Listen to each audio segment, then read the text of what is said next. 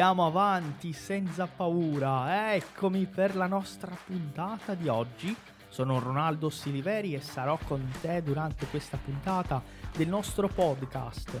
Seja muito bem-vindo, muito bem-vinda a esse podcast do Italiano Fácil, onde nós compartilhamos cultura, língua italiana, vida na Itália, cidadania italiana, tudo isso de uma forma acessível em italiano para você poder aprender a língua mais linda do mundo de uma vez por todas. Dai, forza, non perdere tempo, andiamo avanti con la nostra puntata di oggi. DJ schiaccia play. Ok, parliamo di, di- abbiamo già parlato di età, sì, parliamo di origine, sì, parliamo di origine.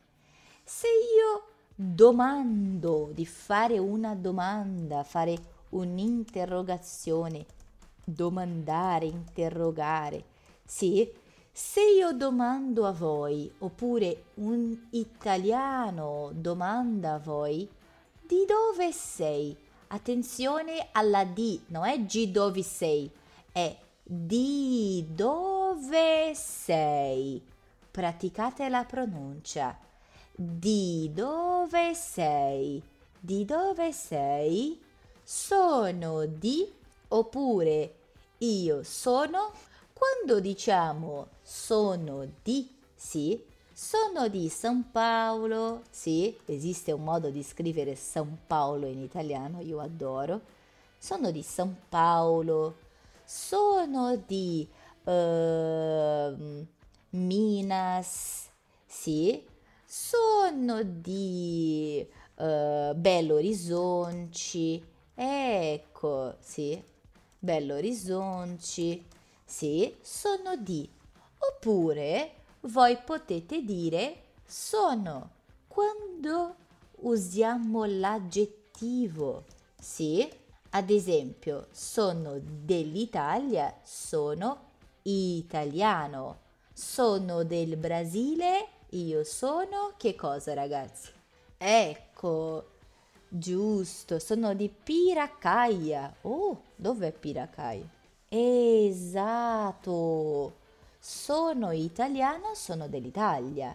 Sono del Brasile, io non sono italiano. Oppure sono, sì, cittadinanza. Sono brasiliano per un uomo e sono brasiliana per una donna. E attenzione, praticate bene brasiliano, non è brasiliano, è brasiliano, sì? Perché ci sono due cose della pronuncia. Prima la A ben aperta, brasilia, e la O ben pronunciata, brasiliano, sì? Noi, io scherzo, faccio un, eh, uma brincadeirinha, sì. Uno scherzo è una brincadeirinha, sì, uma brincadeira. Sì, una pegadinha, uma, uma, eh, una cosa così, sì. Io scherzo che molti brasiliani, tra questi brasiliani ci sono io, sono sardi, perché in Sardegna, che è una parte dell'Italia, sì, loro finiscono molte parole, sì, Sardegna, molte parole finiscono in U, sì, nanedu e non so che cosa, sì, e boh, io non so il, il sardo, però molte parole finiscono in U, sì, e, e, e noi brasiliani, quando dobbiamo parlare cose che finiscono con la O, facciamo U, finiscono. sì. São Paulo è brasiliano. E tu dici, no, esatto, la prof Assunta, per chi non conosce, è una prof di italiano, una professoressa dell'Istituto Il David a Firenze, che collabora con noi di italiano eh, Facile, no? E lei dice che uno dei problemi, uno dei punti che i brasiliani devono osservare quando parlano è appunto aprire bene la bocca, sì, perché noi facciamo uh con il naso e u, sì, quando finisce in o. E noi facciamo invece in italiano a e o, molto marcato, no? Brasiliano, sì, bene. Ecco, Noeli è di San José dos Campos, sì, bene. Allora ragazzi, possiamo dire sono di, attenzione che quando uso il verbo essere devo usare la preposizione di. Di dove sei? Io sono di San Paolo, che è uguale a domandare da dove vieni. Queste due domande, da, di dove sei e da dove vieni, queste due domande, una domanda, due domande. Queste due domande sono uguali, però cambia, modifica il verbo. Con il verbo essere, che è il verbo di sei, tu sei del verbo essere, noi usiamo la preposizione di, di dove sei. Con il verbo venire usiamo la preposizione da, da dove vieni. Sì?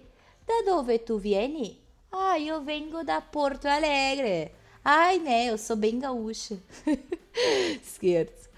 vengo da Porto Alegre, in Brasile. Vengo da Bahia, vengo da Bauru. Sì, giusto. Ovviamente, ragazzi, noi siamo tra brasiliani, no? Poi siete di Brasile, anche io. Io conosco il paese. Non potete dire a un italiano, ah, io, so di, io sono di Caldas Novas. E lui dice, ma che cazzo è Caldas Novas? Sì, dove si trova questo posto della Madonna che io non ho idea? Dovete dire, sono di Caldas Novas in Brasile. Sì, Ecco, a sud. Sì, in Brasile a sud. In Brasile a sud-est. In Brasile a nord. Sì, in Brasile a nord-est. Sì. Allora dovete dire queste cose perché la persona non può capire, sì. Eh, io so di Viamão. cioè, per carità, dov'è questo posto? Sì, dovete dire in Brasile. Ah, viva... Sì, è bello perché voi potete dire qualsiasi città. Gli italiani dicono, ah, sei di Rio? sei di Rio? Io sono brasiliana, di Rio. E tu dici, no, no, Amazzonia. Amazzonia, amico? No, mai. Sì, ecco. Bene, vengo da Crato, sud Ceará, in Brasile, sì. Sud di Brasile, sì. Bene, giusto. Io adoro, adoro conoscere nuovi italiani perché loro conoscono Rio e San Paolo, no? Allora, sei di, di, di, ah, di Rio? No. San Paolo? No. Di dove sei allora? Porto Alegre. E loro, ah, cioè come? Io non ho la più pallida idea di dove sia questa città, perché loro conoscono, molti sanno com'è il com'è Brasile, però molti no. Sì. Brasile. Sì, Brasile è il nome del nostro paese. Non so, esatto, esistono due stati. Sì. Eh, Rio e San Paolo. E se non è Rio né San Paolo, Amazzonia. e tu dici no? Sì, ecco. Allora, non so se sapete, ma così come in portoghese esistono molti nomi di posti che sono tradotti, no? Ad esempio Brasile, ad esempio eh, Portogallo, sì, ad esempio Stati Uniti, non è che diciamo States, sì, oppure eh, Inghilterra, sì, anche queste sono cose da sapere che i nomi dei posti e tutto non sono uguali in italiano, sì. Uh, del sud, sì, del sud di San Paolo, ecco, sì, io sono del sud di Brasile, potete dire del sud oppure del nord di tararara, sì, del sud di Brasile, io dico io sono del sud di Brasile, sì, sud di Brasile, sud di Brasile, sì, sud di Brasile, sud di Brasile, nord di Brasile, sì, sud-est di Brasile, ecco, sì, esatto, sud-est di São Paulo, ecco. Dilson, adorei, io userò, mi adoro. Ah, di dove sei? Di Capão Redondo. sì, eh, e cosa vuole dire?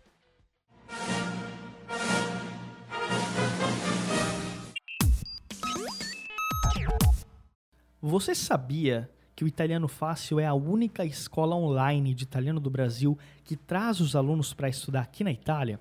Esse reconhecimento não tem preço e os nossos alunos, quando realizam os programas de imersão na cidade de Firenze, eles percebem a verdadeira importância de estudar numa escola reconhecida, uma escola que tem uma bagagem e que faz um trabalho muito sério. Se você também gostaria de fazer uma imersão avançada em língua italiana, Olha, o primeiro passo participar do nosso curso completo de italiano. Se você quer saber mais sobre a nossa formação, se você quer saber mais sobre o nosso trabalho, se tornar um aluno do Italiano Fácil e ter a oportunidade de fazer uma imersão aqui na Itália, não perde tempo e entra agora aí, ó, italianofácil.com. Vou repetir, italianofácil.com. Lá você vai encontrar um link para falar diretamente com a nossa equipe pelo WhatsApp e eles vão tirar todas as suas dúvidas. Va bene? Eu estou esperando por você. Un saluto grandissimo ai DJ, schiaccia play, andiamo avanti con la nostra puntata di oggi. Bene ragazzi, allora attenzione a queste due preposizioni. Di dove sei, da dove vieni. Sì? Ok? Allora, invece ragazzi, quando parliamo di domicilio, origine, sì? significa dove tu sei nato, dove è nata e tutto. De no, de è dialettale, ok? De no, sempre o di o del, della, dello, del, sì, solo de non c'è, ok? Prego Nati. Allora, possiamo parlare di origine, ma anche di domicilio. Esempio, io sono di Porto Alegre, ma io non abito, io non vivo a Porto Alegre. Io, Luisa, abito a Torino, in Italia. Quando si domanda dove abiti o dove vivi, si parla di domicilio. Dov'è la tua casetta? Sì, il tuo appartamento? Sì. Ecco, allora diciamo io abito, io vivo a, sì, io vivo a per il nome della città, in per il nome del paese. Sono due preposizioni diverse.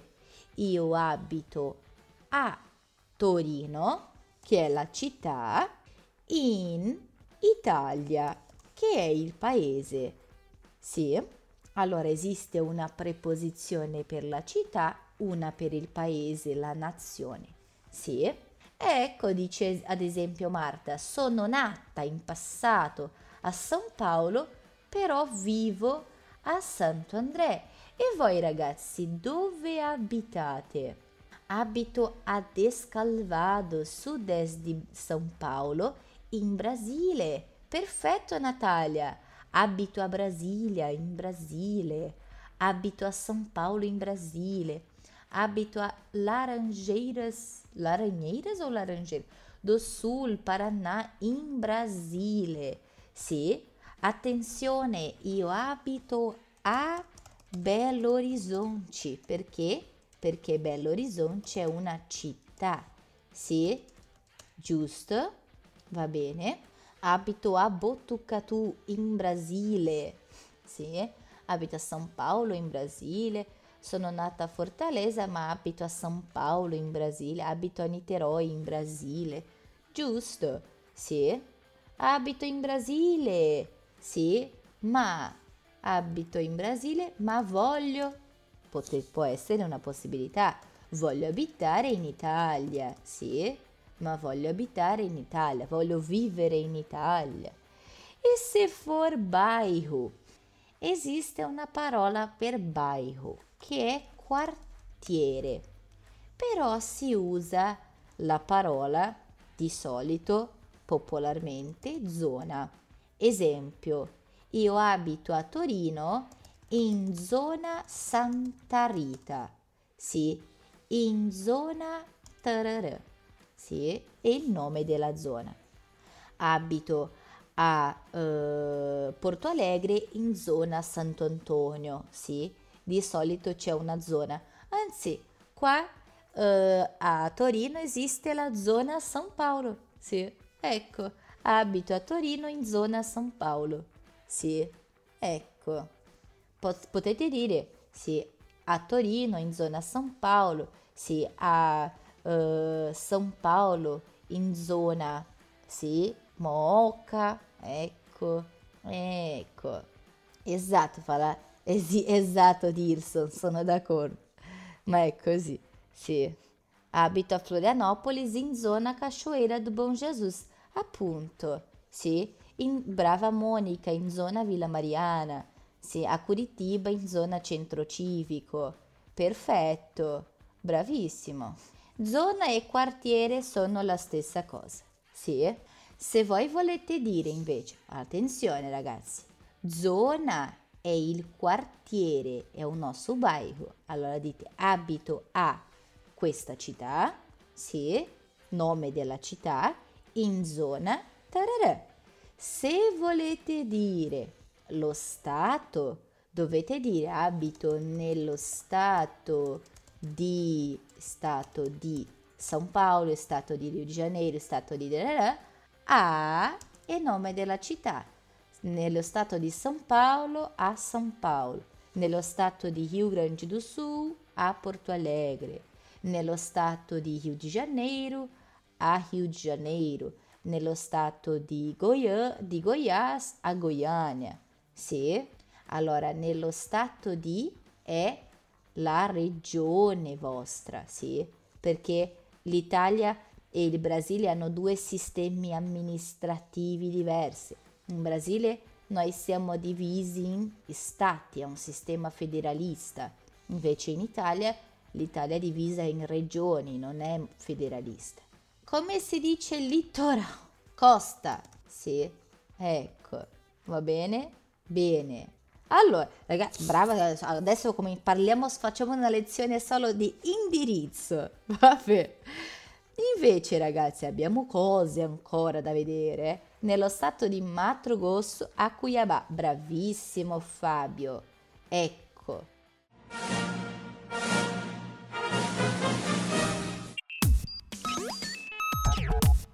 Você já conhece a loja oficial do Italiano Fácil? Venha ver os nossos produtos exclusivos. São baralhos de conversação, iniciante, intermediário e avançado, camisetas exclusivas de vários modelos e cores e quadros temáticos da Itália.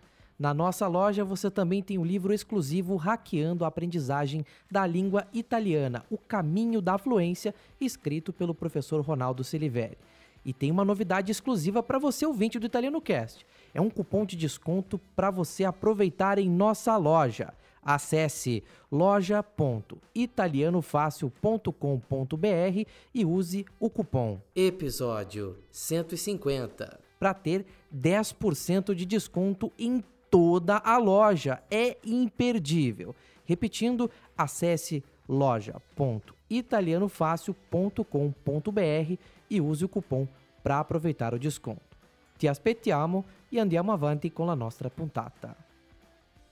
Ebbene, allora, che lavoro fate? Qua dobbiamo imparare molte cose, no? Io, ad esempio, posso dire questa cosa in tre modi diversi. abito a Ivrea in Italia. Ciro, vicino a me. Sì. Io sono, ad esempio, Luisa, io posso dire, sono un insegnante, sono un insegnante, lavoro come insegnante oppure faccio l'insegnante. Posso dire la stessa cosa in tre modi. Sì? Ecco, sono una maestra, dice Natalia. Bene.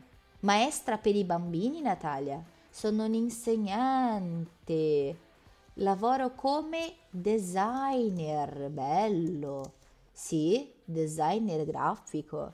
Sono tecnico elettronico. Ragazzi, se volete sapere una parola, potete chiedere. Allora, Marzia dice lavoro come avvocata. Questa è una cosa che impariamo insieme, no? Avvocato, architetto, medico, ingegnero, ingegnere.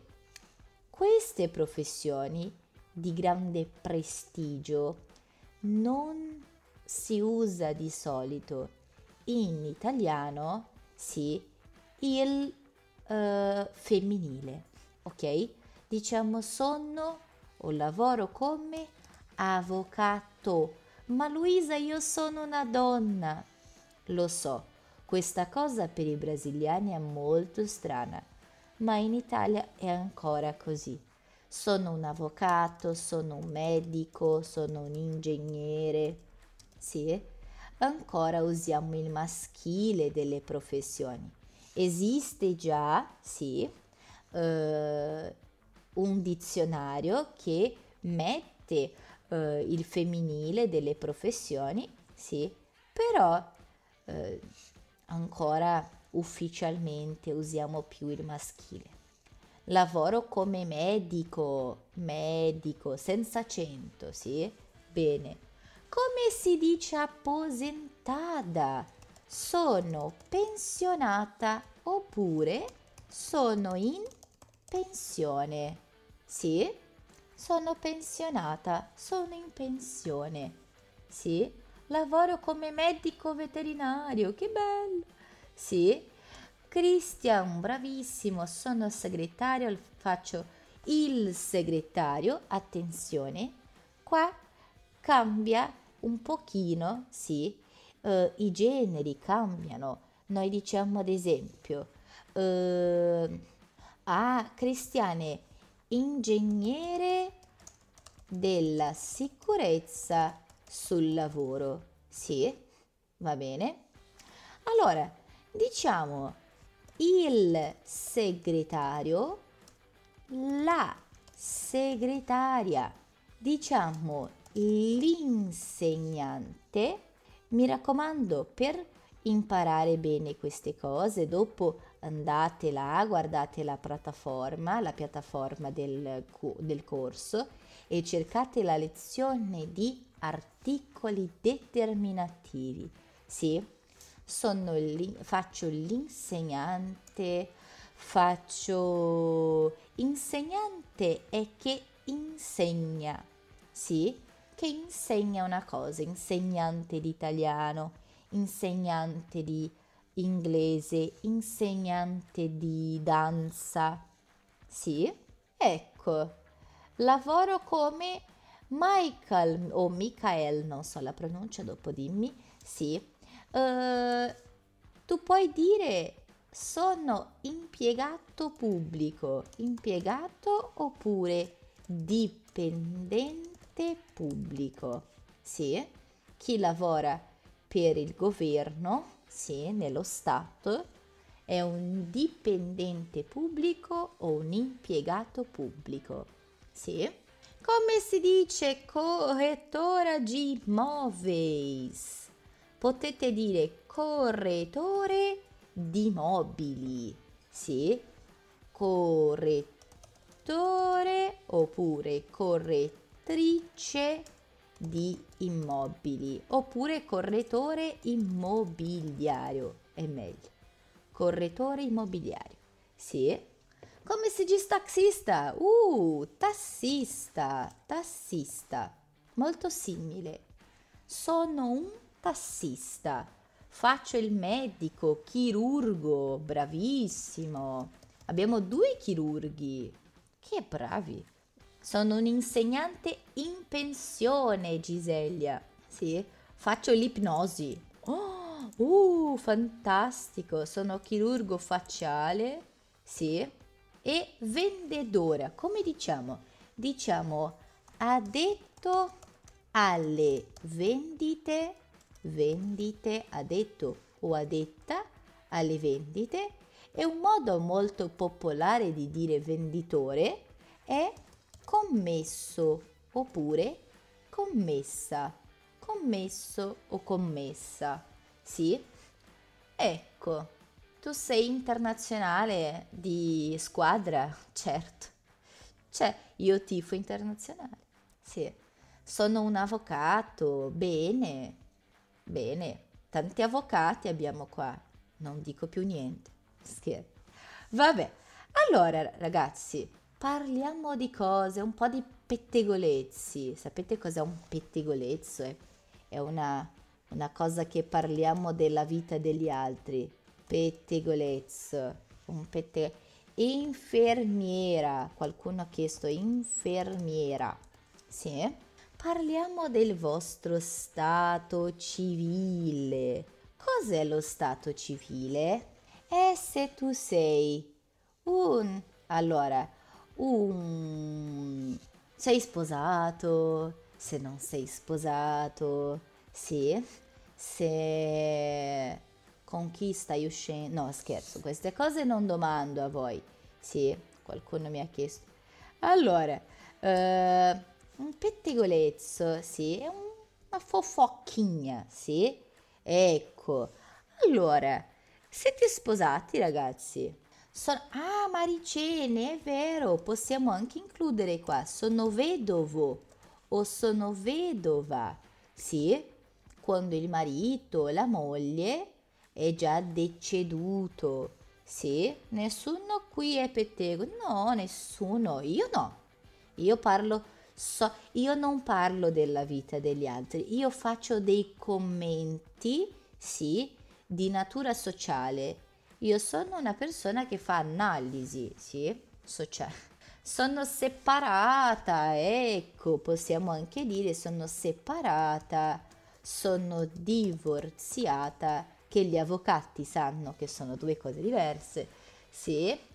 Ecco, sono single, sono fidanzata. Ragazzi, chi vuole Monica è single, no scherzo, non sto offrendo nessuno non è Tinder, ok? È lezione di italiano. allora, come si dice divorziata? Divorziata. Sì, sono single. Ecco, Natalia è single. Ecco, ragazzi, single usiamo è, è, la pronuncia è come l'inglese, non pronunciamo come italiano. Sì, perché single? E... esatto. Perché singolo è italiano? A causa di queste due parole qua, celibe e nubile. Celibe, ragazzi, era la parola per single, per uomo, sì? Allora, celibe è uomo single e nubile, ancora se andate a fare documenti, non c'è single, c'è celibe e nubile. Sì, celibe uomo single, nubile è la donna single. Sì, ma cosa è successo? Celibe ha dato origine, sì, alla parola celibato, che abbiamo anche in italiano, che è legato alla Chiesa cattolica. Sì, la Chiesa cattolica ha preso questa parola celibe per creare celibato. Cos'era celibato? Non era più l'uomo single, sì, che non aveva ancora una sposa, una, una moglie, sì, è diventato l'uomo che non avrà, non ha, non avrà e non ha nessun tipo di rapporto sessuale o affettivo con altre persone. Ok? A causa della Chiesa cattolica, celibe è diventata una parola legata alla religione e nubile era usato per le suore, sì, celibe, per i preti che pregano la messa e nubile per le suore, quelle donne della Chiesa, sì, che non si sposano, ok? As freiras. Allora queste due parole sono usate in due contesti, contesto religioso e il contesto legale. In un, uh, in un documento noi non diciamo che la persona è single, la donna è nubile, l'uomo è celibe, ma nel popolare nessuno dice io sono celibe, la gente dice io sono single. Sì, documento e chiesa è celibe e nubile. Nubile per la donna, celibe per l'uomo. Ok? Nel popolare parlato nessuno dice sono celibe, sono nubile, bla bla bla. sono single, sono single. Sì? In documento sono divorziata, ok. Sono un medico, esatto Flavia, è strano, ma è così. Sì, è il maschile. Ecco. Ebbene, invece fidanzata, ragazzi, è che ha, ha un rapporto affettivo con una persona. Non è sposato, ma ha una relazione, sì? Ecco, ha una relazione sposato e che si è unito in matrimonio, single, tamais, so, tamais solto do que arroz, sì? Poi celibe, nubile uguale, però contesto religioso e legale della legge burocratico, fidanzato ha il suo compagno, sì, la persona che riscalda i piedi nelle notti fredde, sì, ecco, è fidanzato, sì, non è amigato, raga, è innamorato mesmo. Io, so, io, ad esempio, io Luisa sono fidanzata, sì, io ho il mio compagno di vita, sì, ma io non sono sposata, non ho fatto una festa di matrimonio. Vedovo e vedova, il marito e la moglie sono morti, separata, non sono più insieme, divorziata a livello legale. Ok? Va bene? Allora ragazzi, sposato matrimonio, single, celibe, nubile, non c'è nessuno, fidanzato o fidanzata, innamorato, innamorata, vedovo, il marito è morto, è marito, la moglie è morta, separata, divorziata, poche differenze a livello legale.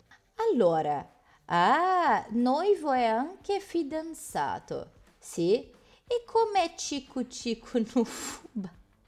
Allora, Noivo è anche fidanzata, sì, è fidanzato, sono i fidanzati. Io ho un fidanzato, mi sono fidanzata. Sono cose che si discute molto in Italia perché fidanz- non c'è una parola per innamorato o innamorata perché molti anni fa, sì, tu conoscevi il tuo futuro marito, sì, non c'era questa cosa di baciarsi e dormire insieme e dopo pensare mm, vogliamo sposarci o no? Allora oggi chiamiamo tutto fidanzato fidanzata. Se è ufficiale è fidanzato e fidanzata, ok? Se non è ufficiale potete dire che voi state frequentando, è tremendo, è frequentando una persona ok? Allora, se siete sposate, dice no, sono single, non sono sposato. No, ma io ho un fidanzato, è una cosa seria, è una relazione. No, ma io convivo. Convivo è di convivere, sì? Convivere è vivere con, nella stessa casa, sì? Ecco, vivere, convivere, quando dice ah noi conviviamo, noi viviamo uno con l'altro, sì? Uno con l'altro, io vivo con lui, lui vive con me. E poi c'è la cosa, no? Ah, sei sposato? No. Hai un fidanzato? No. Ma io sto frequentando una persona. Sembra che sia un posto, io so. La persona sembra un luogo, un buco dove tu vai lì, ti metti. Non sto facendo nessun riferimento. Sì, però è brutto, è. Ma è come gli italiani dicono, sto ficando. Sì, sì. Ainda estou descobrindo se ele é o meu chinelo pé de chinelo torto, do pé de torto do chinelo giusto. Quella cosa. Sì? Ecco, io sto frequentando una persona, sì? Ah, io sto uscendo con uno o con una, sì? Si dice così, ok? Sto uscendo con uno.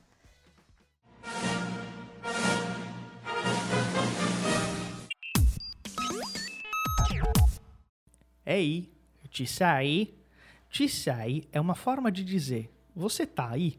Eu tô passando aqui só para dar uma dica importante durante o nosso episódio. Toda vez que você vê uma palavra que você não conhece, ou toda vez que você vê alguma expressão que você não lembra ou talvez não tenha entendido, pausa, volta um pouquinho e tenta anotar essa expressão.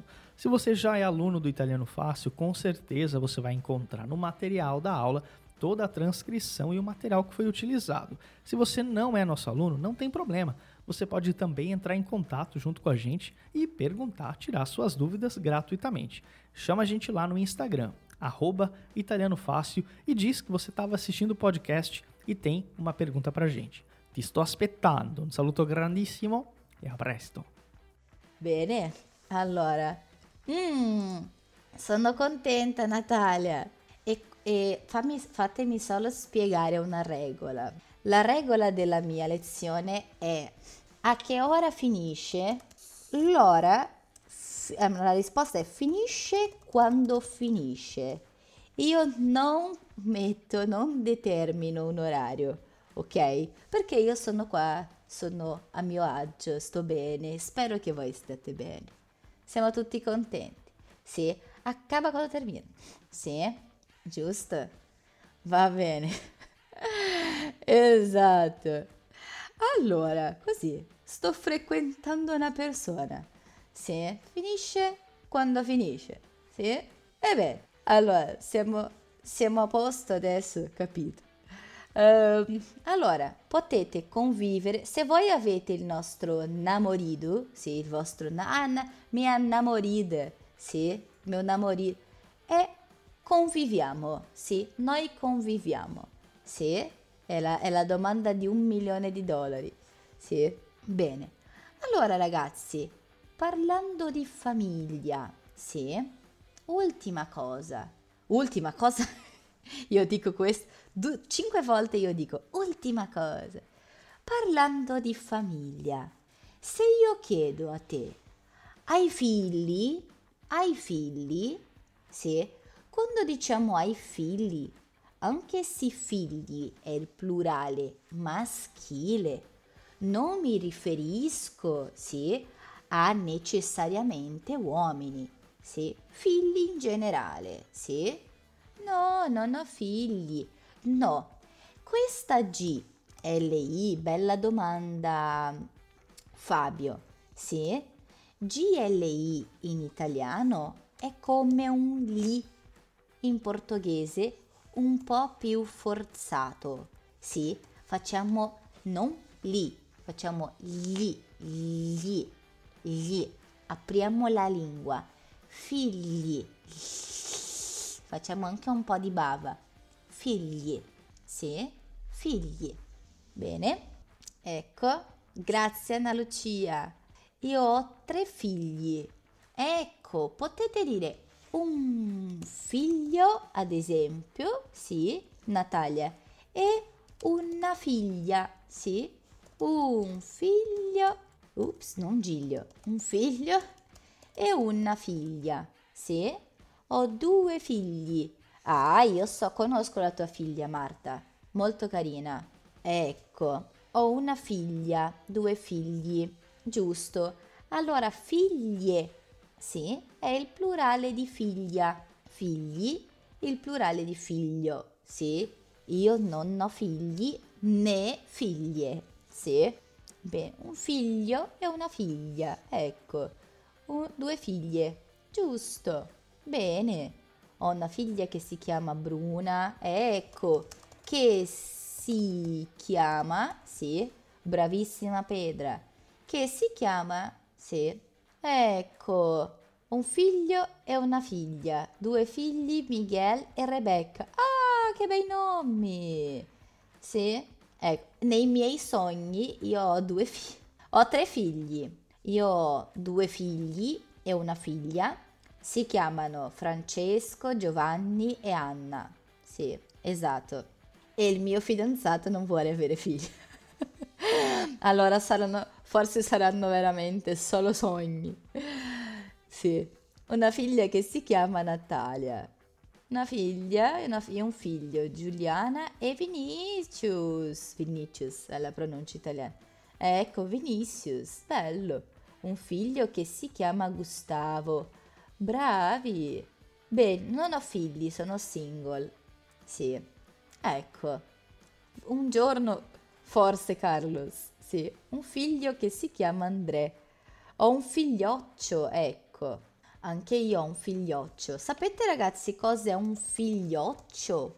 Oppure una figlioccia? È quello che non è eh, vostro, non è tuo o tua, però sì, eh, tu hai battezzato, sì, è il tuo, tu sei padrino o madrina di battesimo, sì, padrino o madrina del battesimo, è tuo figlioccio, sì, ecco, bene, io ho un figlioccio, io ho un figlioccio molto carino che compie dieci anni a marzo, per questo vado in Brasile per festeggiare e lui non sa, è una sorpresa. Eh, una sorpresina. Ah, davvero Marta? Vedi? Vedi? Ed è brava. Scommetto che sia molto brava. Sì. Uh, una delle mie nipoti gemelle si chiama Luisa. Oh, che carino. Io adoro il mio nome. Però il mio è con la Z. Ecco. Bene. Ho, ah, ho avuto una figlia a quattro zampe di nome Nina, giusto? Sì, Potete anche avere un figlio a quattro zampe, sì, oppure tre, se ha perso una, sì. Mm. Eh Maluma, tu hai un motivo, no? Giù, per adorare questo nome. Bene ragazzi, pa- ah, questa cosa è interessantissima. Parliamo di quello che ci fa contenti, ci fa essere contenti, del tempo libero famiglia, lavoro, niente di questo. Sì, il tempo libero.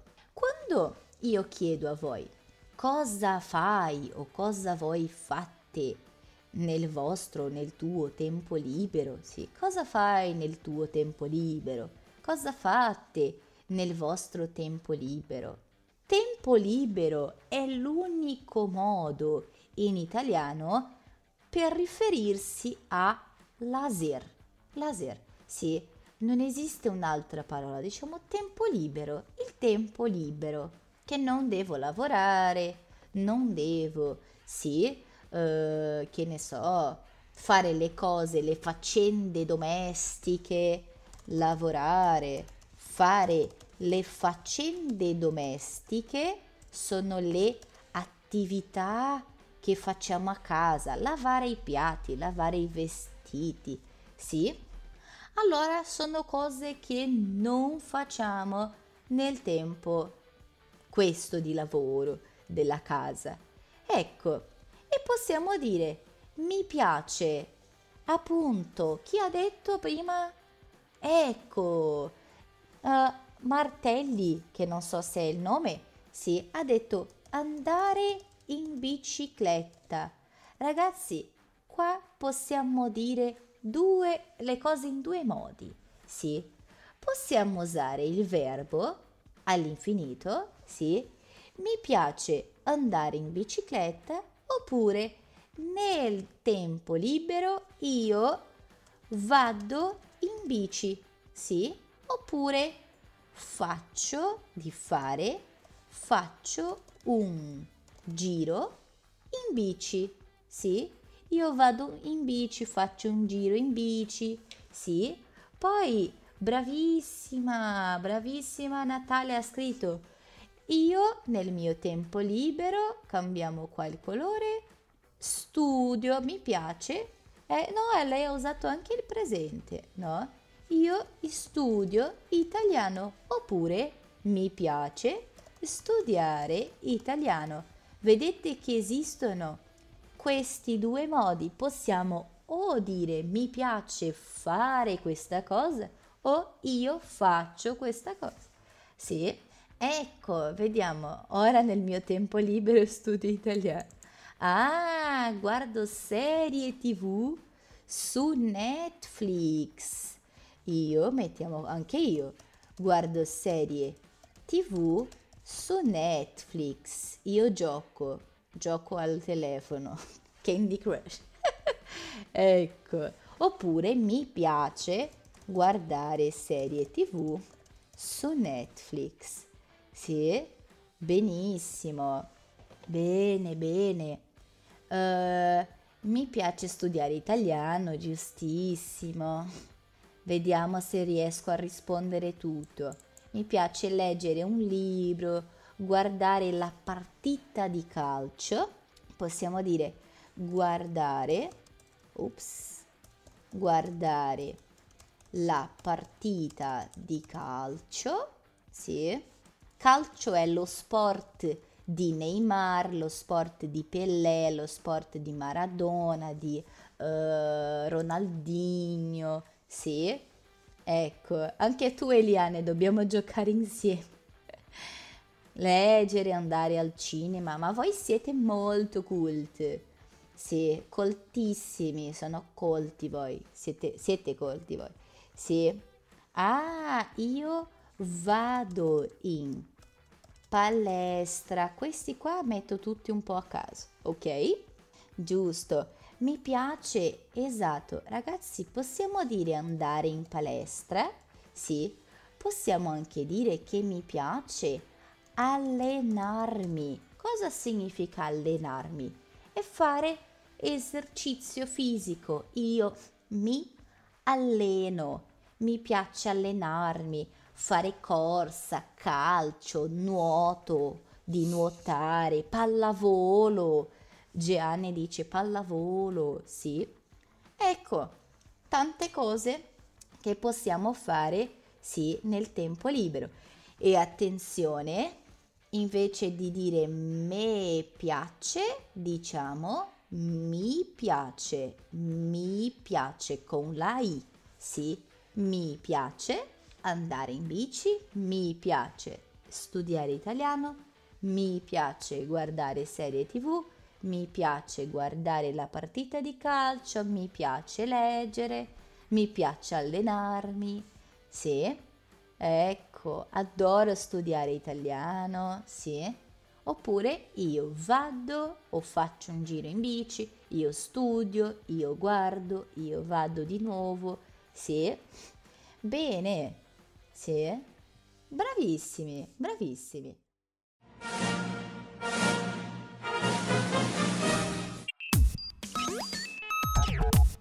Tem uma dúvida muito importante. Você já viu a nossa página oficial no Instagram?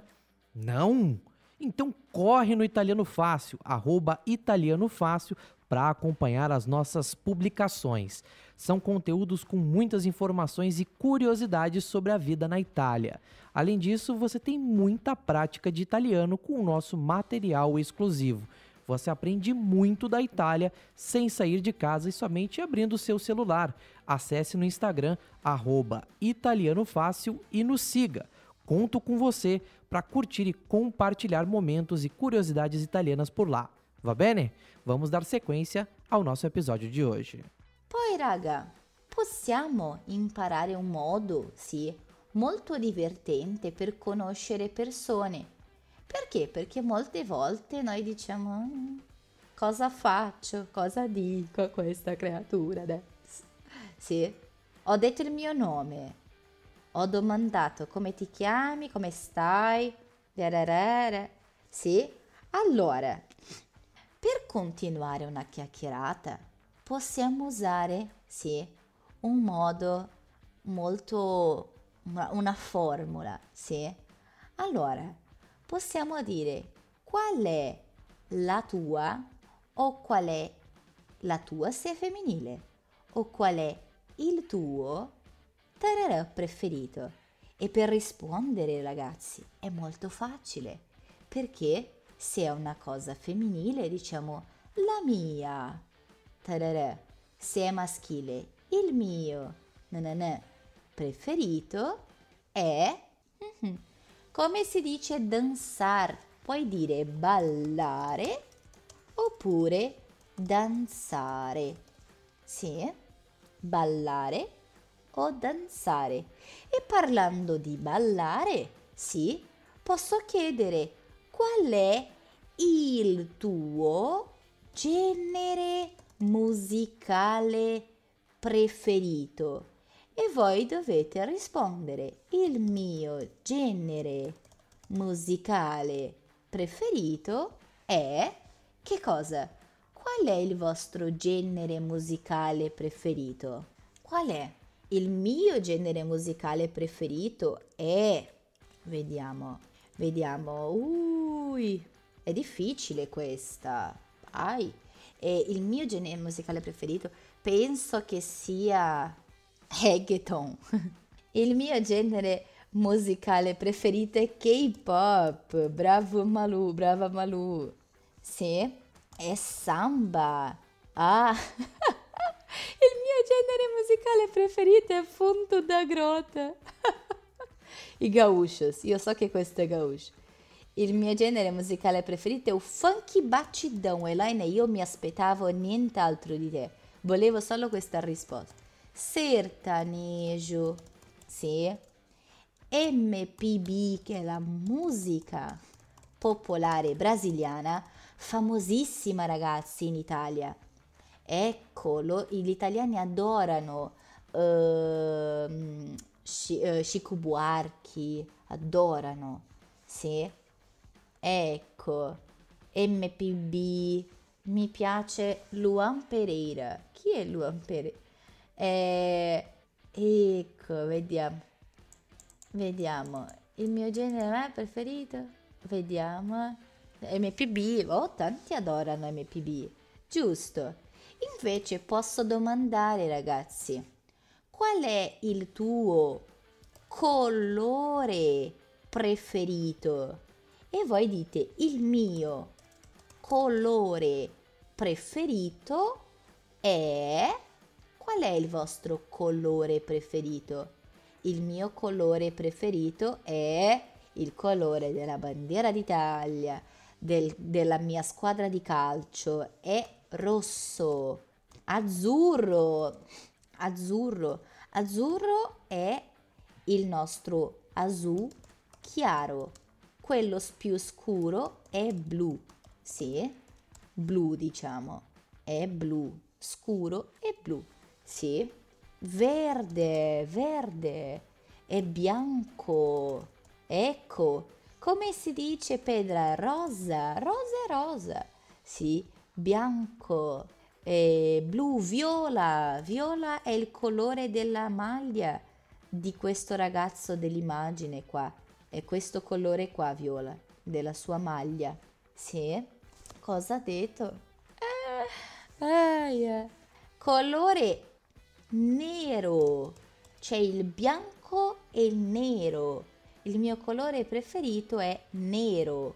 Sì, nero è questo colore dello schermo del telefono. Sì, nero. Sì, il gatto nero che è il simbolo.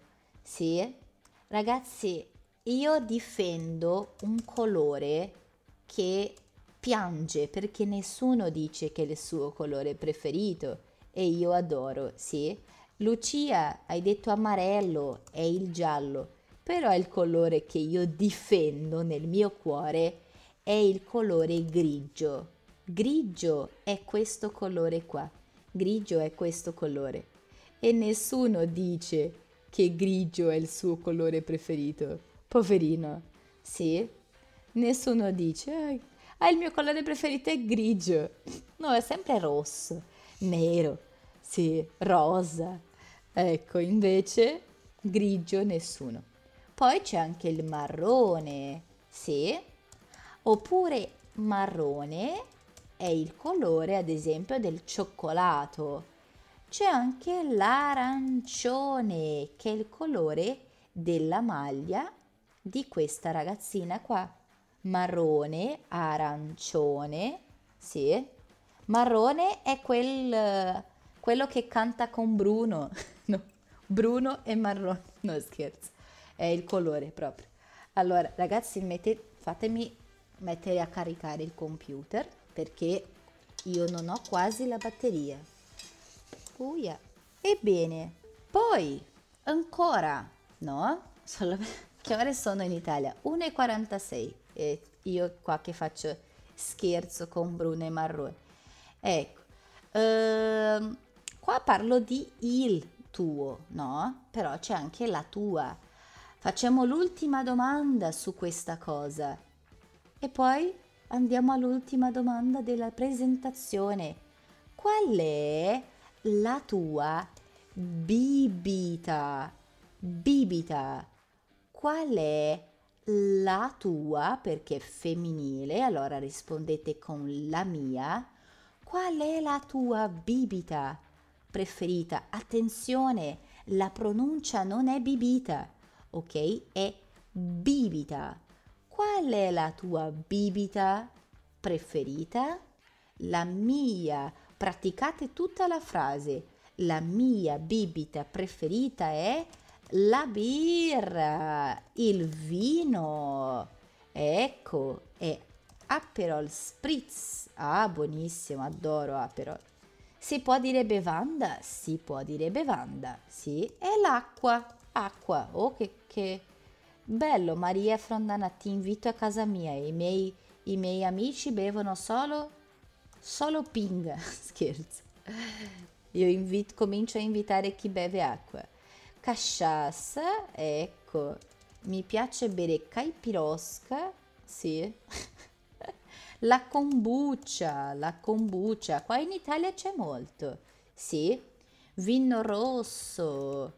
Oh, uh, Douglas, vino rosato ti riferisci a vino rosso o vino rosé? Ci sono due tipi, vino rosso, quello... Ecco, chimarrão non c'è traduzione in italiano, purtroppo. È la mia bibita preferita. Sì. Ecco, rosé. Ecco, acqua, succo d'arancia, succo d'arancia. Sì, giustissimo caipirinha de frutas vermelhas com saquê. Oh, madonna. Uh, caipirinha di frutti di bosco, frutti rossi con saquê. Sì, buona. Ah, spumante, spumante dice Marzia. Sì, spumante, spumante, sì. Comincia con la S. Sì. Ecco, buono. E ultima domanda di oggi, ragazzi che non è una domanda, è solo un saluto e per dire che io ho un grande piacere di conoscervi. Sì, se io dico a voi, io dico piacere di conoscervi, che significa conoscere voi. Se voi parlate con un tu, sì, che è informale, potete dire piacere di conoscerti. Sì? Invece se parlate con un lei, un lei con la maiuscola che non è lei, sì, come una donna, sì, è lei formale di cortesia come il signore, la signora, diciamo piacere di conoscerla. Esatto, perché è finita così presto? Brevissima l'aula, la lezione di oggi. Esatto, è stata breve. Sì? Ecco, ragazzi, potete darmi del tu? Sì? Potete dirmi piacere di conoscerti? Per me è stato un piacere enorme stare con voi questa sera, conoscervi tutti. La prossima settimana siamo qua di nuovo, sì, e come sempre, come tutti i giovedì, sì, e io spero che sia possibile per voi venire alla nostra lezione di nuovo, sì? Ecco, sono contenta Liane, dai, piacere ragazzi, benvenuti, benvenuti, sì. Uh, domande? Ci sono domande? Dubbi? Quando non sappiamo qualcosa diciamo ho un dubbio, come ho una cosa, sì, non molto chiara in testa, una cosa che non capisco bene, sì? Esatto! E lei ne hai visto che nelle ultime lezioni io non sto cantando? Mm-hmm. Va bene, vi canto allora un Arrivederci Roma. good night, good night. mm.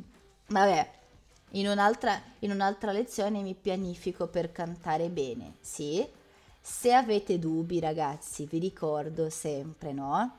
Voi avete tutta la possibilità di ripassare la lezione, fare i vostri appunti, le vostre note sul quaderno e tutto, sì?